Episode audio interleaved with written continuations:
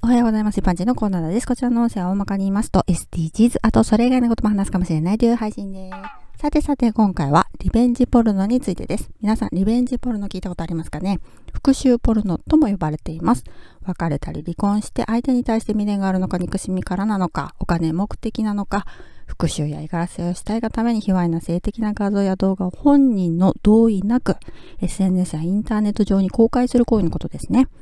そういうことをしてくるのが知らない人ではなくて、元配偶者や元交際相手っていう自分の知っている人だから相手が分かってるからこそ厄介ですよね。別れたはずなのにリベンジポルノで脅迫して切っても切れない関係にしたいんですかね。実名、学校名、勤務先などの個人情報もセットで SNS やインターネットの掲示板などに掲載された画像や動画っていうのは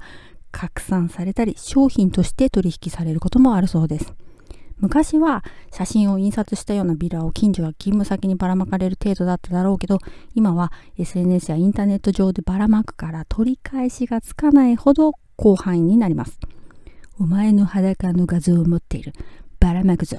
ばらまかれたくなければ俺の言うことを聞けっていうような脅されて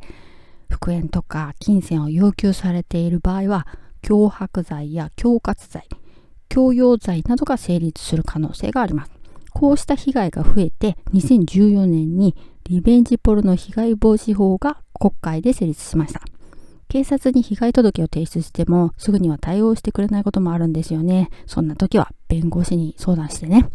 ではでは今回この辺で次回もお楽しみにまた聞いてくださいね。ではまた。